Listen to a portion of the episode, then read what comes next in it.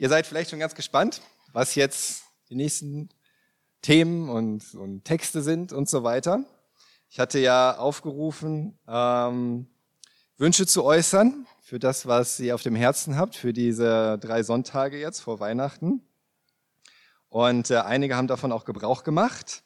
Und es sind interessante Vorschläge gekommen. Und äh, es war gar nicht so einfach, irgendwie zu sehen, okay, was ist dann jetzt gerade dran? Und nach einigem Nachdenken und Beten ähm, habe ich dann äh, eine Entscheidung getroffen, sozusagen. Und ich möchte euch zunächst einmal fragen, möchte dich fragen, wovor fürchtest du dich? Wovor fürchtest du dich? Ich denke, irgendwie ist Furcht so vielleicht das wichtigste Thema dieses Advents in gewisser Weise. Ähm, auf der einen Seite gibt es so viel, das uns Angst machen kann. Die Corona-Lage, die steigenden Infektionszahlen, die Intensivstationen, die immer voller werden, die Unsicherheit von denen vielleicht auch, die sich gar nicht impfen lassen können oder trotzdem eben noch sehr anfällig sind. Was wird passieren? Werde ich mich anstecken? Wie würde ich das wegstecken? Ähm, ist das gefährlich für mich? Dann die Unsicherheit von denen, die im Weihnachtsgeschäft sind, die eigentlich davon leben, auch von dem Weihnachtsgeschäft, sei es auf dem Weihnachtsmarkt oder im Einzelhandel, die überhaupt wirtschaftlich echt getroffen sind von den Corona-Maßnahmen und die sich fragen, werde ich das überleben? Wirtschaftlich wird mein Geschäft das überleben, wird mein Restaurant das überleben? Was wird passieren? Wovon soll ich leben? Dann ist da die Angst von denen, die Covid-19 für eine große Lüge halten, für eine bösartige Verschwörung oder vielleicht auch einfach nur für Quatsch und ahnungslose Hysterie und, und die Furcht von denen, die sich nicht impfen lassen möchten, die die Impfung für gefährlich halten, die sich fragen, werde ich mich impfen lassen müssen? Werde ich gezwungen werden, mich impfen zu lassen? Wird das mir schaden? Wird das meiner Familie schaden? Ähm, die Sorge von Eltern, dass Kinder wieder nicht zur Schule gehen können, dass sie zu Hause Homeschooling machen müssen, dass sie dadurch vielleicht nicht mitkommen, dass sie irgendwie zurückbleiben sozusagen auf diesem Weg oder dass überhaupt die Kinder dann wieder so viel mehr Einsamkeit ausgesetzt sind, wenn das passiert. Dann die Angst von vielen Erwachsenen, dass wieder nun fast alle Kontakte eingeschränkt werden, dass die Einsamkeit generell auch wieder zunimmt und das Alleinsein und womöglich noch an Weihnachten keine Möglichkeit da sein wird, irgendwie zu feiern ähm, dass die dunkle Jahreszeit noch dunkler wird.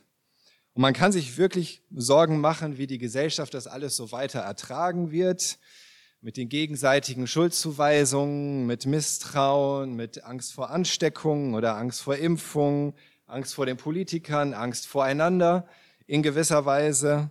Und die kalte Jahreszeit wird immer kälter, irgendwie, hat man so das Gefühl.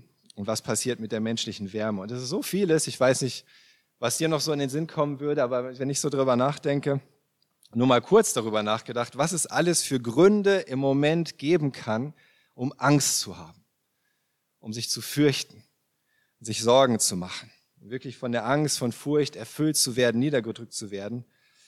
Und dann ist aber Adventszeit und dann kommt Weihnachten und dann ist da einer dieser berühmtesten Verse aus dem Lukasevangelium, aus der Weihnachtsgeschichte, wo der Engel zu den Hirten kommt und die Geburt Jesu verkündet und er sagt, fürchtet euch nicht. Das ist für mich so einer dieser ganz zentralen Verse von, von Weihnachten irgendwie und auch von dieser Weihnachtsgeschichte, wo dieser, dieser Höhepunkt, da dieser Engel erscheint und die Hirten haben Angst und der Engel sagt, fürchtet euch nicht.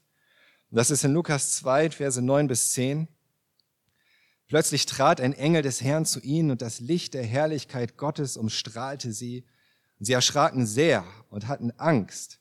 Aber der Engel sagte zu ihnen, ihr müsst euch nicht fürchten oder wörtlich, fürchtet euch nicht, denn ich bringe euch eine gute Nachricht, über die sich das ganze Volk freuen wird. Auf der einen Seite beruhigt der Engel die Hirten einfach, dass sie jetzt trotz dieser boah, furchterregenden Erscheinung, ja, dieses, diese Herrlichkeit Gottes, die da erscheint und ein Engel, der da vor ihnen steht, dass sie keine Angst zu haben brauchen. Aber er sagt nicht nur, ah, habt keine Angst, ich bin's nur, ja, ich bin hier Engel, alles gut, ich tue euch nichts Böses oder so, sondern er sagt ja, ihr müsst euch nicht fürchten, fürchtet euch nicht, denn ich bringe euch eine wunderbare Nachricht, die für das ganze Volk bestimmt ist. die allen Freude bringen wird. Er verkündet ein ganz allgemeines fürchtet euch nicht. Nicht nur für die Nacht, für den Moment, sondern ganz universell und umfassend. Und er sagt, er verkündigt die Geburt des Retters. Und das ist der Grund, warum sie sich nicht zu fürchten brauchen, überhaupt keine Furcht zu haben brauchen. Nicht jetzt, nicht vor dem Engel, aber auch vor sonst nichts in dieser Welt. Und Gott spricht diesen Hirten so zu, fürchtet euch nicht. Und damit wollen wir uns beschäftigen. Diese Adventszeit bis Weihnachten und Weihnachten, was heißt das für uns in dieser Zeit? Wovor fürchten wir uns? Wovor fürchtest du dich? Was oder wen sollten wir fürchten? Und wen oder was sollten wir nicht fürchten? Und wieso ist diese Botschaft des Engels ein Grund, sich nie mehr zu fürchten? Und mit diesen Versen, die ich gerade vorgelesen habe, ganz explizit werden wir uns dann noch beschäftigen. Aber für heute fangen wir erstmal an zu fragen, ist überhaupt alle Furcht schlecht? Und gibt es etwas oder jemanden, den wir fürchten sollten? Und wieso? Und auf welche Weise? Und gibt es eigentlich eine gute und richtige Furcht? Und die Antwort ist ja, die gibt es. Und wenn wir das nicht wissen und nicht in dieser richtigen und guten Furcht leben, dann kennen wir den Schöpfer dieser Welt nicht und dann wissen wir nicht, wozu wir leben und wie wir leben sollten. Und dann sind wir allen anderen Fürchten schutzlos ausgeliefert. Deswegen ist es so wichtig, erstmal sich zu fragen, was ist denn die richtige und die gute Furcht? Das ist nämlich die Furcht des Herrn. Und das Thema für die drei Sonntage ist, äh, Fürchtet Gott und fürchtet euch nicht. Und für heute die gute Furcht, nämlich die Furcht des Herrn. Gute Furcht, die Furcht des Herrn. Für Christen ist es, glaube ich, manchmal schwer, diesen Begriff, der eigentlich sehr häufig in der Bibel vorkommt und vor allen Dingen sehr häufig im Alten Testament, den richtig zu verstehen und richtig einzuordnen. Die Furcht des Herrn. Und deswegen beschäftigen wir uns in der Regel auch nicht viel damit.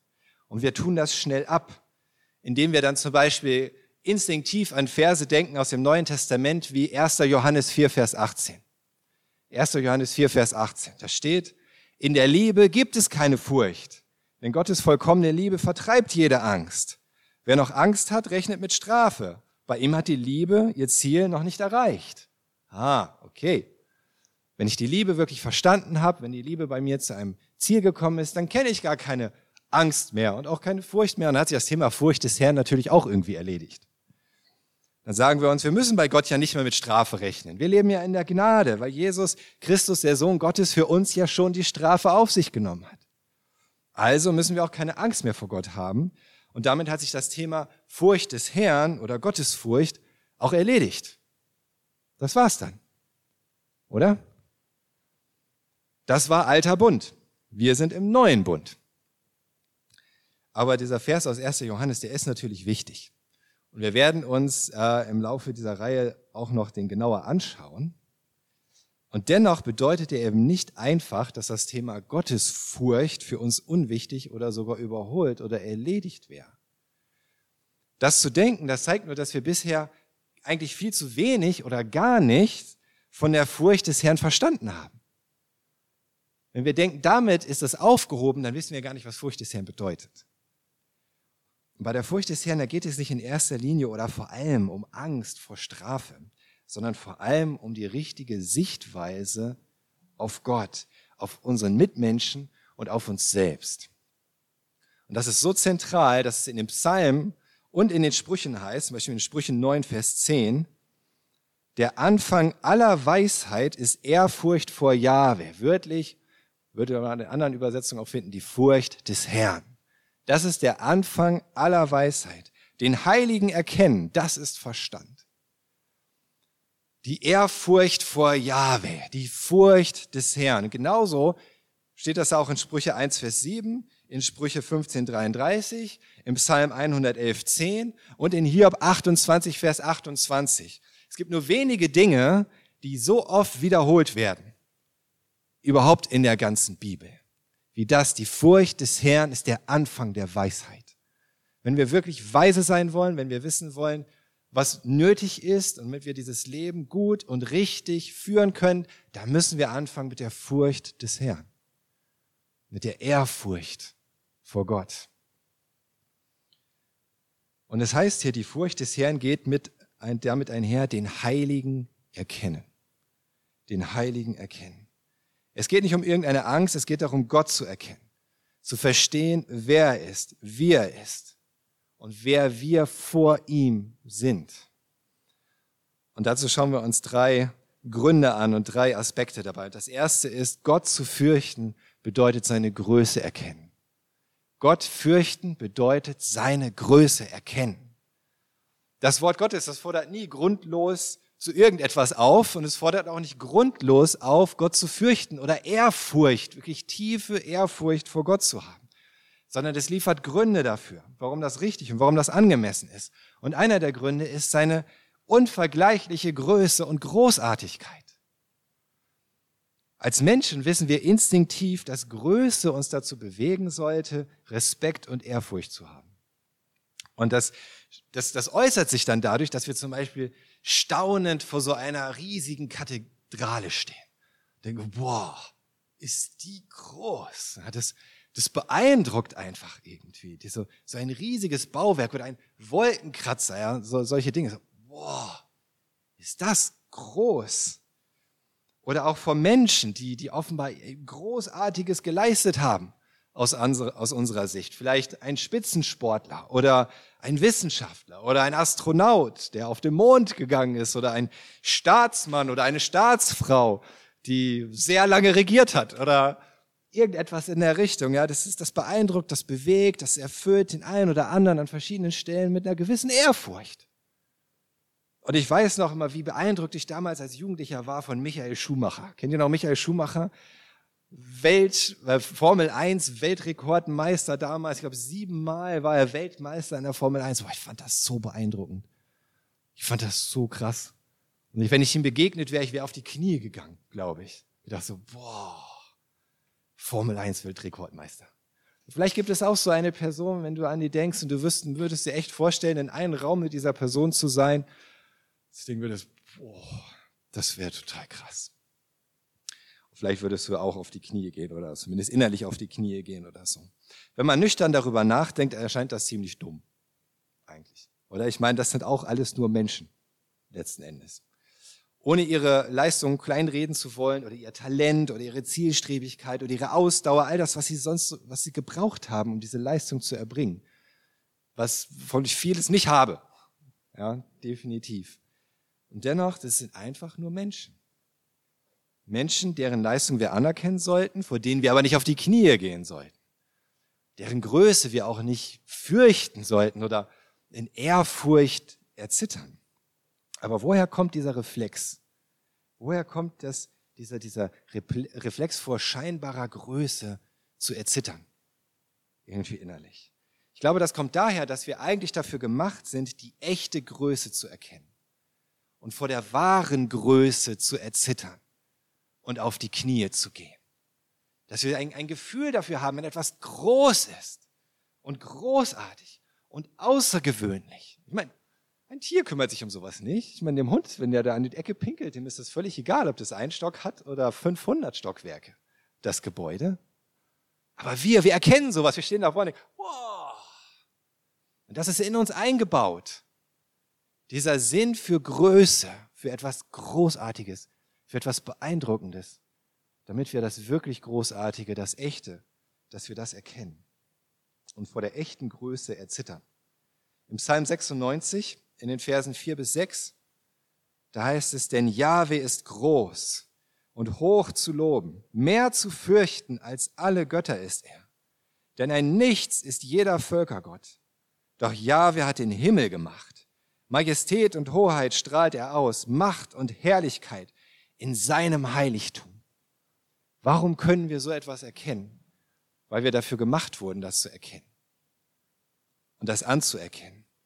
Und der Psalmist, der schreibt hier, dass Gott groß ist, dass er hoch zu loben ist, dass er wirklich zu fürchten ist, mehr als alles, was wir uns zu Göttern machen könnten oder als Götter verehren oder zu Götzen irgendwie erklären.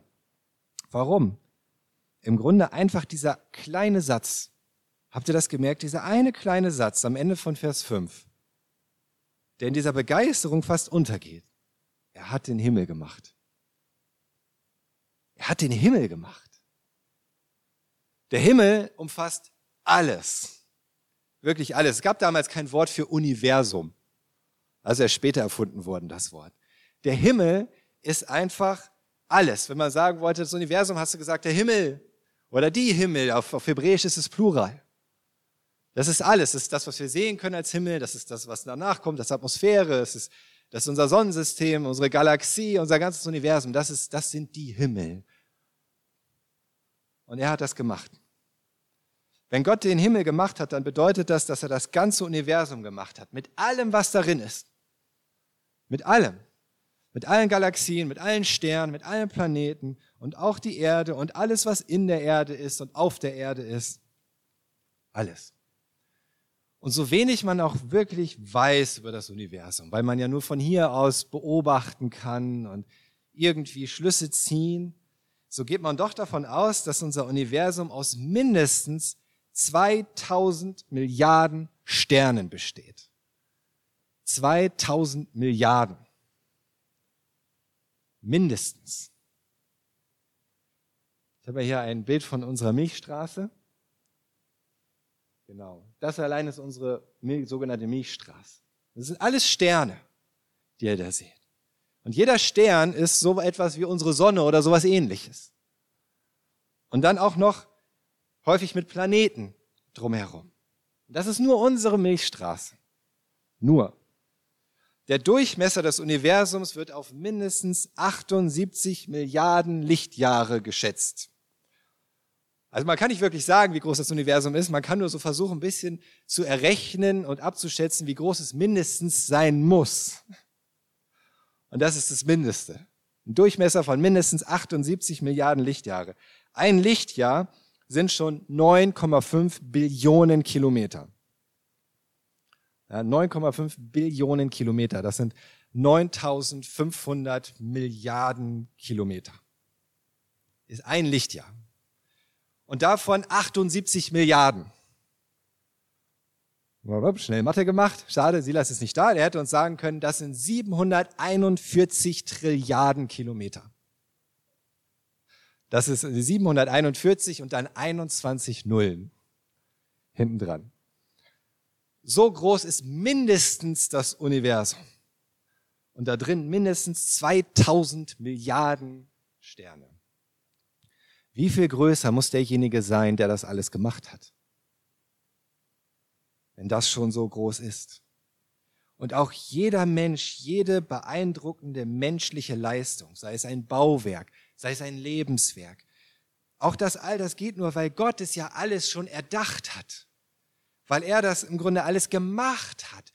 Jedes Talent hat er gemacht. Jede Idee hat er gemacht im Grunde. Jedes Material, jede Eigenschaft, jede Möglichkeit überhaupt zu sein und etwas zu tun, hat Gott gemacht.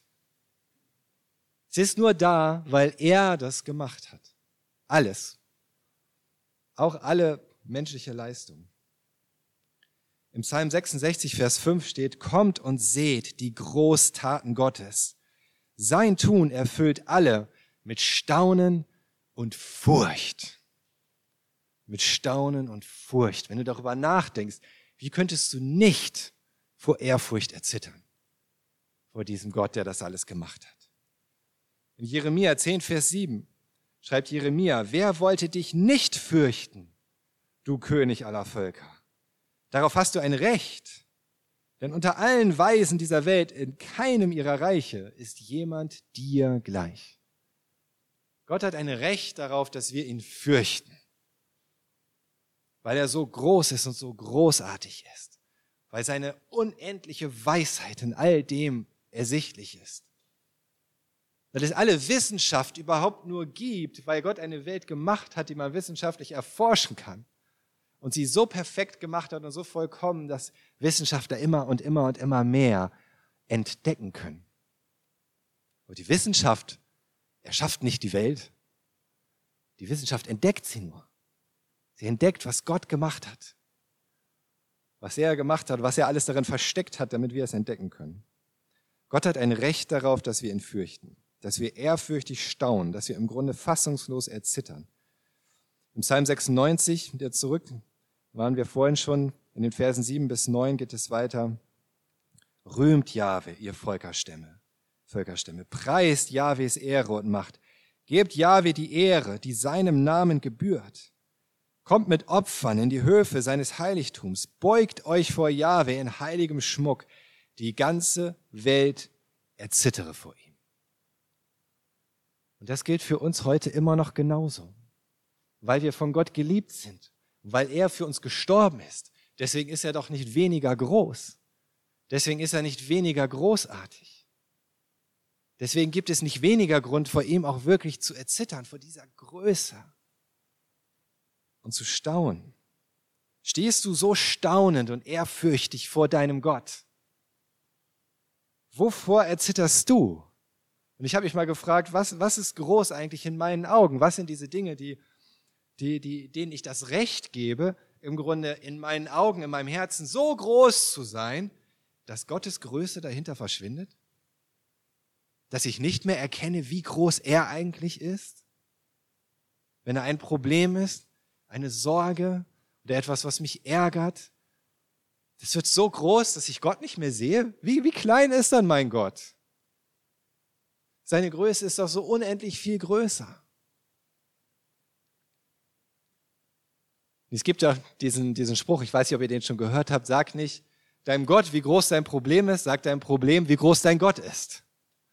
Im Grunde. Und es ist wirklich so.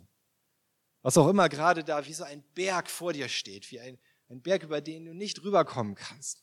Und du fragst dich, was, wie soll ich das jemals schaffen? dann sag diesem Berg, wie groß Gott wirklich ist. Und erinnere dich daran, Gott ist unendlich viel größer.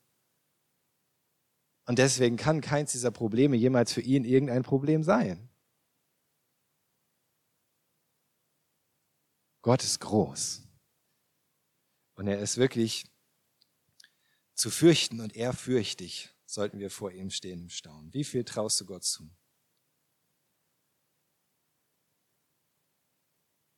Das Zweite, was wir sehen, ist, Gott fürchten bedeutet seine Heiligkeit erkennen. Gott fürchten bedeutet seine Heiligkeit erkennen. Gott ist nicht nur zu fürchten, weil er unser allmächtiger Schöpfer ist, nicht nur, weil er derjenige ist, der alles gemacht hat, sondern auch, weil er heilig ist. Heilig.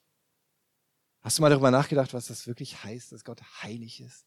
Wenn du anfängst darüber nachzudenken, du kommst eigentlich gar nicht zu einem Ende. Was heißt das wirklich heilig?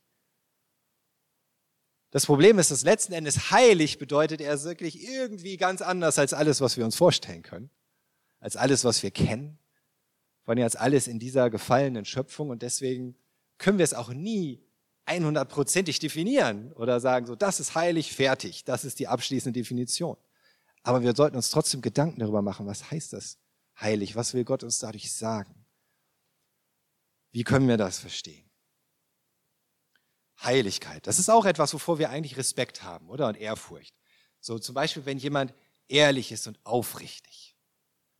Wenn, wenn jemand so moralisch integer ist, so offenbar unbestechlich und absolut vertrauenswürdig. So selbstlos in den Entscheidungen und Handlungen, frei von Gier und Geiz, liebevoll und barmherzig. Mich beeindruckt das. Wenn ich denke, boah, da ist jemand, der ist offenbar so gar nicht beschmutzt und berührt von all diesen Versuchungen dieser Welt. Das ist beeindruckend, oder? Wir so das Gefühl haben, wow, der, der, der ist wirklich selbstlos, der ist wirklich ehrlich, der ist wirklich aufrichtig.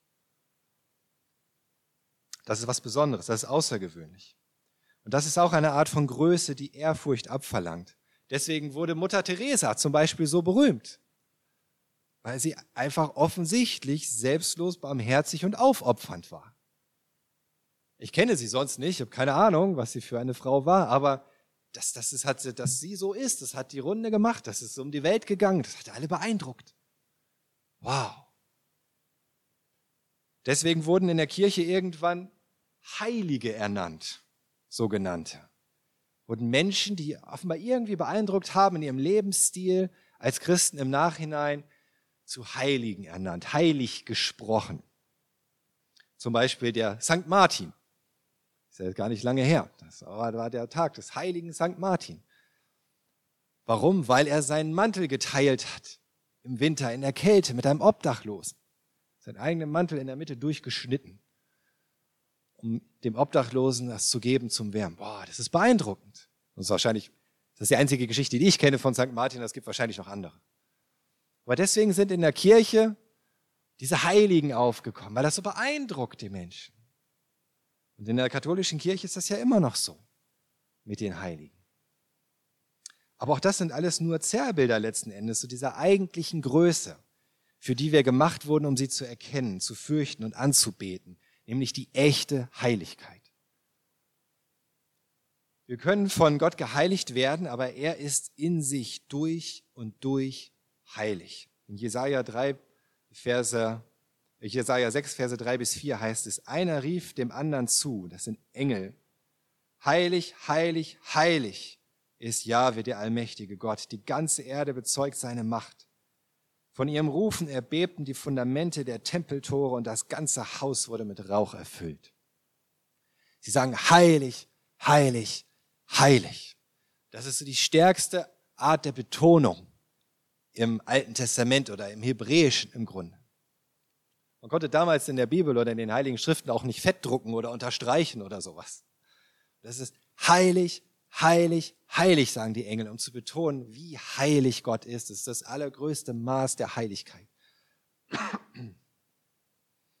Heilig, heilig, heilig. Er muss sich nicht bemühen, moralisch richtige Entscheidungen zu treffen. Das ist sein Wesen. Er kann nicht getäuscht werden, etwas Falsches richtig zu finden oder etwas Richtiges falsch zu finden. Er kann nicht verführt werden, etwas Schlechtes zu tun. Das geht nicht. Er kann, alles, was er tut, ist immer vollkommen, es ist immer liebevoll, es ist immer wahrhaftig, es ist immer gerecht. Seine Heiligkeit stößt das Böse ab, wie zwei Pole, ja, zwei gegenteilige Pole vom Magneten. Das stößt sich gegenseitig ab, das geht nicht zusammen. Das funktioniert einfach nicht, weil er heilig ist. Und seine Heiligkeit vernichtet alles Unreine, wenn es ihm zu nahe kommt, genauso wie die Glut und Hitze der Sonne alles vernichtet, was der Sonne zu nahe kommt. So ist das mit Gottes Heiligkeit. Und das ist wichtig. Martin Lloyd Jones schreibt, in gewisser Hinsicht ist die wichtigste Aufgabe des Alten Testaments, Gottes Heiligkeit zu offenbaren. Ist die wichtigste Aufgabe des Alten Testaments, dass wir erkennen, wie heilig Gott ist. Und die angemessene Reaktion auf die Erkenntnis von Gottes Heiligkeit ist immer Gottesfurcht. Immer. Es geht weiter in Jesaja 6, in Vers 5, dann da rief ich, wehe mir, ich bin verloren. Ich habe den König gesehen, Jahwe, den allmächtigen Gott. Und ich habe doch besudelte Lippen und wohne in einem Volk, das durch seine Worte genauso besudelt ist. Wir leben nicht mehr im alten Bund und wir haben auch nicht nur das alte, sondern auch das neue Testament. Können wir deswegen diese Gottesfurcht vor Gottes Heiligkeit aufgeben? Nein.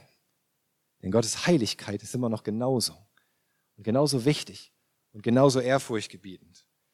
Hebräer 12, Vers 10 schreibt der Schreiber des Hebräerbriefs, unsere leiblichen Väter haben uns auch nur für kurze Zeit in Zucht genommen, und zwar so, wie es ihren Vorstellungen entsprach. Unser himmlischer Vater aber weiß wirklich, was zu unserem Besten dient. Er erzieht uns, damit wir Anteil an seiner Heiligkeit bekommen. Ja, wir sind von Gott heilig gesprochen. Und zwar nicht nur die Heiligen Sankt so und so viel, sondern alle, die an Jesus Christus glauben, sind von Gott heilig gesprochen. Und trotzdem möchte er uns immer mehr Anteil an seiner Heiligkeit geben und uns seiner Heiligkeit sozusagen immer näher bringen. Durch sein Wirken in unserem Leben. Auch wenn wir durch Jesus Christus in der Gnade leben und er unsere Schuld vergibt, auch wenn wir geheiligt sind, sodass wir ihm generell nahe sein können, so bleibt dennoch Gott heilig und bewusste Sünde in unserem Leben bleibt ihm entgegengestellt. Ist immer noch wie Plus- und Minuspol. Alles, was wir immer noch in unserem Leben tun und, und haben und machen, was ihm, was ihm entgegengestellt ist, was nicht sein Wille ist, bleibt ihm entgegengestellt. Das ist so. Wir werden dafür nicht verdammt. Wir müssen keine Angst haben, in die Hölle zu kommen. Es wird auch nichts daran ändern, dass wir seine Kinder sind, aber es bleibt ihm entgegengestellt, wie Plus und Minus, weil er immer noch heilig ist. und weil seine Heiligkeit alles Böse, alle Sünde abstößt. Es geht gar nicht anders. Die Konsequenzen davon, dass wir Gott bewusst widerstehen, sollte uns durchaus immer noch das Fürchten lehren. Und auch dafür gibt es Beispiele im Neuen Testament. Hananias und seine Frau Sapphira zum Beispiel. Sie wollten Gott betrügen. Sie waren offenbar gläubig, aber sie behaupteten, den ganzen Ertrag des Verkaufs ihres Grundstücks gespendet zu haben. Das ist das, was sie den Aposteln erzählt haben. Das ist, wir haben unser Grundstück verkauft, das ist der Erlös. Das stimmt aber nicht. Und was ist passiert? Apostelgeschichte 5, Verse 4 bis 5, redet Petrus mit Hananias und er sagt, du hättest es doch behalten können. Und selbst nach dem Verkauf stand das Geld zu deiner freien Verfügung. Warum hast du dich nur auf so etwas eingelassen? Du hast nicht Menschen belogen, sondern Gott. Und bei diesen Worten brach Hananias zusammen und starb. Dein tiefes Erschrecken erfasste alle, die davon hörten. Und seiner Frau Sapphira ist es danach genauso ergangen. Sie sind gestorben, weil sie Gott betrügen wollten. So etwas kam nicht oft vor und das ist trotzdem kein Einzelfall. Schaut mal 1. Korinther 11. Die Christen in Korinth, die ließen auch die nötige Ehrfurcht vor Gott missen.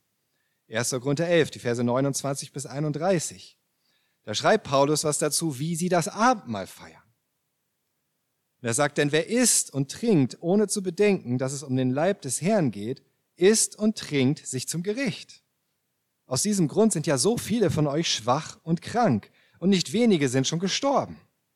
Doch wenn wir mit uns selbst ins Gericht gingen, würden wir nicht gerichtet. Wow. Wovon redet Paulus hier? Das Problem war, dass die Christen das Abendmahl missbraucht haben, um sich satt zu essen. So wie Paulus das beschreibt, war eigentlich einfach das vorbereitet fürs Abendmahl und es waren auch nicht nur, weißt du, so Mini-Kelch und ein bisschen Matzen, sondern die hatten wirklich so richtig Wein und Brot und damit wollten sie auch zusammen das Abendmahl feiern. Sie haben das offenbar miteinander verbunden. Ist ja auch nicht verboten sowohl miteinander essen am Ende des Tages, als auch dabei das Abendmahl zu feiern. Finde ich eigentlich eine super Idee. Das Problem ist nur, manche waren früher da, manche später. Und die, die früher gekommen sind, die haben sich gedacht, oh, ich habe so einen Hunger. Erstmal essen, essen, trinken, trinken, trinken, trinken, trinken. Sodass am Ende teilweise nichts mehr übrig war für ihre Geschwister, die dann nicht, nicht mal Abendmahl feiern konnten. Und manche waren auch schon betrunken, bevor dann der Rest der Gemeinde da war. Das könnte hier nicht passieren. Wir haben nur Traubensaft. Aber damals war das so. Und das kritisiert Paulus. Und er kritisiert nicht oder sagt, oh, da sind irgendwie Ungläubige unter euch, die aus Versehen das Abendmahl mitfeiern. Die müssen sterben. Die kommen dafür ins Gericht. Ungläubige sind sowieso gerichtet. Sie sind ohnehin unter dem Zorn Gottes. Aber es geht hier um die Art und Weise, wie die Christen das Abendmahl feiern. Nämlich ohne zu bedenken, das ist der Leib des Herrn, meines Herrn. Ohne Ehrfurcht davor. Ohne Ehrfurcht vor dem Abendmahl an sich. Ohne Ehrfurcht vor dem, was es eigentlich bedeutet und worum es dabei geht. Das war ihr Problem. Und sie waren nicht bereit, mit sich selbst ins Gericht zu gehen, das heißt, sich selbst zu prüfen, ob ihnen vielleicht die nötige Gottesfurcht fehlt, so dass Gott sie züchtigen musste. Das heißt nicht, dass sie verdammt waren. Paulus schreibt hier nichts davon, dass die, die dann eben schwach geworden sind, krank geworden sind, gestorben sind, dass sie deswegen nicht gerettet werden. Das sagt Paulus nicht. Aber es ist eine Züchtigung Gottes an dieser Stelle. Gerade damit sie nicht verloren gehen sozusagen, damit sie nicht diesen Weg immer weitergehen, immer weiter weg von Gott und den am Ende ganz hinter sich lassen. Und tatsächlich ihre Rettung in Gefahr wäre. Er sagt, das ist Züchtigung. Und es ist im Grunde für diejenigen besser, sie sterben jetzt, als dass sie diesen Weg weitergehen und es noch schlimmer wird. Und ich denke, bei Hananias und Sapphira war das genauso. Wir lesen auch nichts davon, dass sie verdammt wären. Aber für das, was sie getan haben, mussten sie die Konsequenzen tragen. Petrus schreibt in 1. Petrus 4, Vers 17. Denn in der jetzigen Zeit nimmt das Gericht bei der Familie Gottes seinen Anfang. Wenn aber selbst wir gerichtet werden müssen, was wird dann erst die erwarten, die Gottes guter Botschaft nicht gehorchen wollen? Das schreibt der Apostel Petrus. Er schreibt, wir als Christen, wir sind die Familie Gottes und bei uns beginnt das Gericht. Bei uns beginnt das Gericht. Mit anderen Worten, natürlich schaut Gott auch bei uns ganz genau hin, weil wir ja seine Familie sind. Natürlich ist es so, dass auch bei uns Sünde kein Spaß ist. Natürlich ist es so, dass auch wir Gott fürchten müssen, denn wir behaupten ja, seine Kinder zu sein. Und wir wollen ja auch gerne als seine Kinder leben und als seine Erben. Und das alles. Und wir sagen doch, dass wir verstanden haben, wie schlimm Sünde ist und dass deswegen der Sohn Gottes für uns sterben musste. Natürlich zieht uns Gott dann auch zur Rechenschaft und greift ein in unserem Leben, wenn da etwas ist, was ihm nicht gefällt. Natürlich. Natürlich muss dann auch das, was wir sagen, passen zu unseren Worten. Und das, was wir predigen, passen zu unserem Leben. Das ist einfach so. Er sagt, wenn wir, selbst wir gerichtet werden müssen, was wird die erwarten, die Gottes Botschaft nicht gehorchen wollen? Mit anderen Worten, natürlich gibt es da noch einen Unterschied. Das, was Gott mit uns macht, ist Züchtigung. Es ist wirklich dieses, dieses Gericht, wie das, was die Korinther erfahren mussten, was durchaus auch wirklich hart sein kann. Aber das tut Gott aus Liebe zu uns, damit wir nicht verloren gehen. Wie viel schlimmer wird es denen ergehen, die nicht mal gerettet sind, die ohne Jesus sterben und die nicht in diesem Leben sozusagen gerichtet werden, sondern die in der Ewigkeit gerichtet werden und dem Gericht gegenüberstehen. Aber dazu kommen wir auch gleich noch. Petrus macht es sehr deutlich, dass wir als Christen, auch als Familie Gottes, Ehrfurcht haben müssen vor Gottes Heiligkeit. Wir können das nicht abtun. Wir können es nicht einfach sagen, das interessiert mich nicht mehr, ich lebe in der Gnade. Das funktioniert nicht. Ihr könnt euch dazu zu Hause noch 1. Korinther 10 durchlesen. Das machen wir jetzt nicht mehr. 1. Korinther 10, die Verse 6 bis 11. Aber selbst noch im letzten Buch der Bibel, in Offenbarung 15, Vers 4, werden wir daran erinnert, dass es auch für uns als Gläubige genug Grund gibt, Gott zu fürchten in seiner Heiligkeit. In Offenbarung 15, Vers 4, wer sollte dich nicht fürchten, Herr, und deinen Namen nicht preisen? Denn du allein bist heilig. Alle Völker werden kommen und niederfallen vor dir. Sie beten dich an, weil dein gerechtes Tun offen vor ihnen liegt. Gottes Handeln ist immer heilig, immer vollkommen, immer gerecht. Auch seine Liebe und seine Gnade sind Ausdruck seiner Heiligkeit.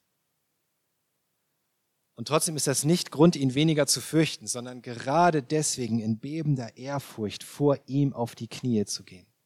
Zu sagen, ja, du bist heilig und alles, alles, was du tust, ist gut und gerecht. Es ist so. Was bedeutet Gottes Heiligkeit für dich? Kommst du ins ehrfürchtige Staunen über seine Reinheit, über seine Vollkommenheit? Erkennst du, wie besonders es ist, dass Gott so voller Licht ist, voller Liebe, voller Güte und so an den Menschen handelt? Begreifst du, wie wenig Sünde, Böses, Unreinheit, Selbstsucht vor seiner Heiligkeit bestehen können? Bringt dich deine Gottesfurcht dazu, bereitwillig mit dir selbst ins Gericht zu gehen und dich von Gott prüfen zu lassen? Bist du bereit dazu? Mit dem Ziel, von ganzem Herzen immer mehr seiner Heiligkeit teilhaftig zu werden und seine Heiligkeit wiederzuspiegeln. Das ist Gottesfurcht. Die Gottesfurcht eines Christen. Und zuletzt, Gott fürchten bedeutet erkennen, dass er unausweichlich ist. Gott ist unausweichlich. Gott zu fürchten, das hat nicht nur was mit diesem Leben zu tun und es hat auch nicht nur etwas mit uns selbst zu tun. Natürlicherweise tendieren wir dazu, uns nur um dieses irdische Leben hier zu drehen. Und da können wir dann Gott für seine phänomenale Schöpfung ehren. Wir können auch vor seiner Heiligkeit äh, in ehrfürchtiges Erzittern äh, kommen. Aber wir schauen nicht auf das nächste Leben. Wir schauen nicht über dieses Leben hinaus. Wir machen uns keine Gedanken, was es für andere Menschen bedeutet, die ihn gar nicht kennen. Dass er dennoch so sehr zu fürchten ist.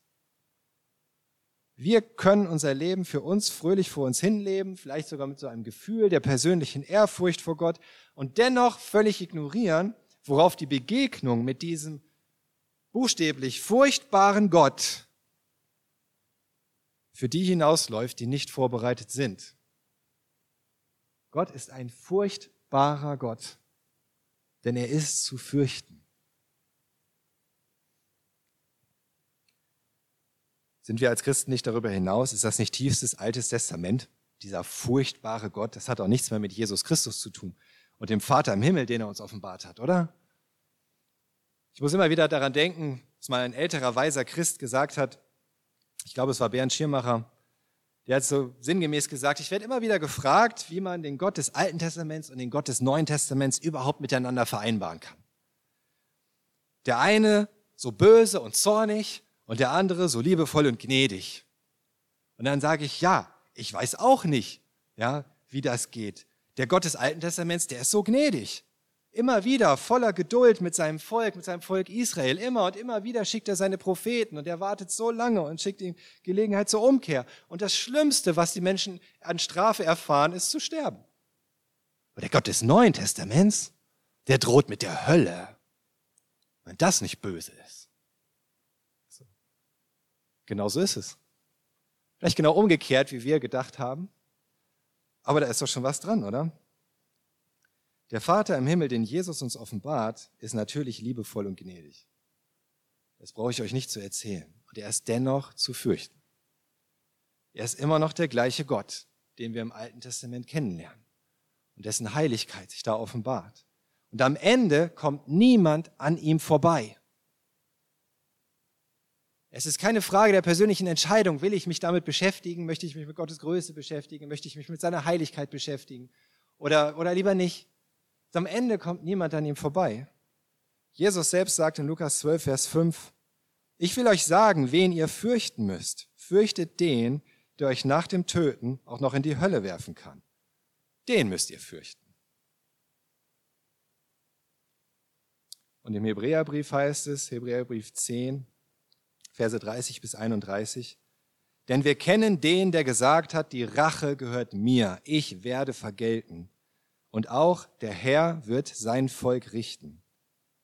Es wird schrecklich sein, dem lebendigen Gott in die Hände zu fallen. Es wird schrecklich sein, dem lebendigen Gott in die Hände zu fallen. So wird es sein, ohne Jesus Christus, ohne die Gnade, ohne das Kreuz. Es wird schrecklich sein. Und das mag uns ein unangenehmer Gedanke sein. Vielen Christen scheint so eine Vorstellung eines Gottes, der tatsächlich Menschen, die in ihren Sünden sterben, zur Hölle verdammt, das scheint unvorstellbar.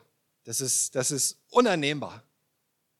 Aber das ändert nichts daran, wie er sich selbst offenbart und wie Jesus Christus ihn uns vorstellt. Und wir können nicht sagen, wir wollen Jesus und wir wollen das ewige Leben, das er bringt und wir wollen die Gnade, von der er spricht, aber wir wollen nicht den Gott, den er uns offenbart, das funktioniert nicht. Wir können das nicht beiseite lassen. Und wenn wir an Jesus Christus glauben und das annehmen, was er am Kreuz für uns getan hat, dann müssen wir doch den Zorn Gottes nicht mehr fürchten. Und dennoch müssen wir den Zorn Gottes ernst nehmen. Wir müssen ihn trotzdem ernst nehmen. Wir müssen uns damit beschäftigen, damit es uns bewegt, Gott zu glauben und zu gehorchen. Wenn er sagt, dass es über alle Maßen wichtig ist, dass Menschen ihn kennenlernen und dass sie seine Gnade empfangen, bevor es zu spät ist. Paulus schreibt in 2. Korinther 5, Vers 11, weil wir nun wissen, wie sehr der Herr zu fürchten ist, versuchen wir Menschen zu überzeugen. Vor Gott aber sind wir völlig offenbar und wie ich hoffe auch vor eurem Gewissen. Weil wir wissen, wie sehr Gott zu fürchten ist. Deswegen versuchen wir Menschen zu überzeugen. Deswegen bringen wir ihnen das Evangelium. Deswegen reden wir mit ihnen, gehen ihnen nach, dienen ihnen. Weil wir wissen, wie sehr Gott zu fürchten ist. Wie viele von uns haben das letzte Mal, als wir irgendetwas in der Richtung gemacht haben, sei es Flyer verteilt oder jemand irgendwie von Jesus erzählt oder überhaupt, haben das deswegen getan, weil wir wissen, dass Gott zu fürchten ist. Weil es uns wirklich vor Augen stand.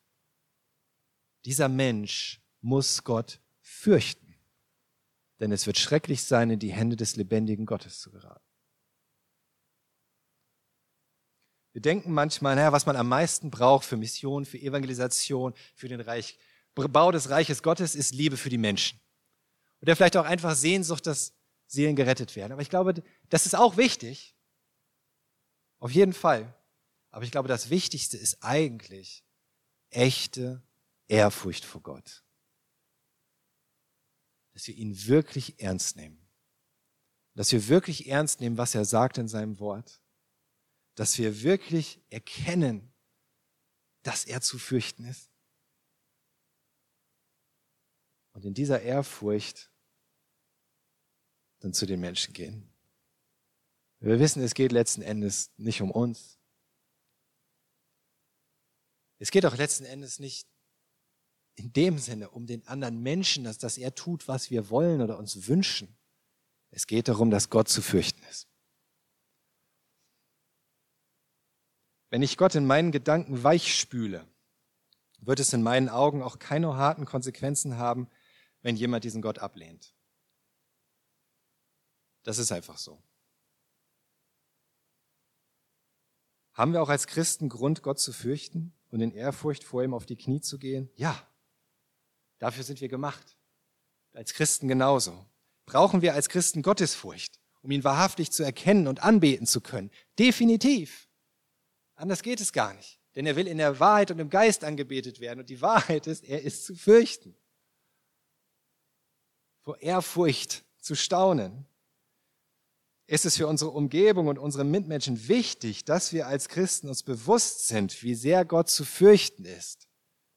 Es ist lebenswichtig sogar.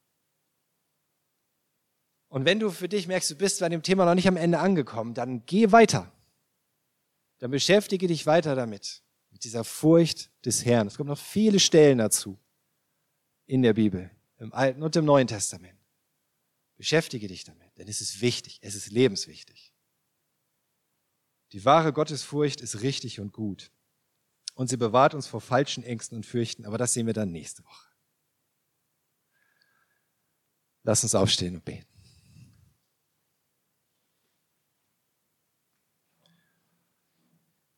Jesus Christus, ich danke dir dafür, Herr, dass du uns Gott ganz offenbart hast, Herr. Und nicht nur die angenehmen Seiten, nicht nur das, das, das Sanfte, das Weiche, das, das Gefällige, Herr, sondern wirklich umfassend, soweit wir das verstehen können, Herr. Ich danke dir dafür, dass du kein Hehl daraus gemacht hast, dass auch dein Vater im Himmel zu fürchten ist. Und ich danke dir, Herr, dass du uns die Möglichkeit gibst, gerade weil wir dich kennen, gerade weil wir aus deiner Gnade leben, weil wir Kinder Gottes sein dürfen, weil wir deinen Geist haben, diese Gottesfurcht wirklich zu verstehen. Noch viel mehr, als es vorher möglich war. Danke, Herr, dass wir dieses Privileg haben, in der Ehrfurcht vor dir stehen zu können und wirklich dich zu preisen, dich anzubeten, vor deiner Größe auf die Knie zu gehen, weil du dich uns offenbarst, Herr. Danke für dieses, dieses Geschenk, Jesus. Lass uns das ergreifen, Herr. Lass uns das leben, auch in unserem Alltag auch in unseren Beziehungen. Von ganzem Herzen vor dir, Herr. Danke, Jesus. Amen.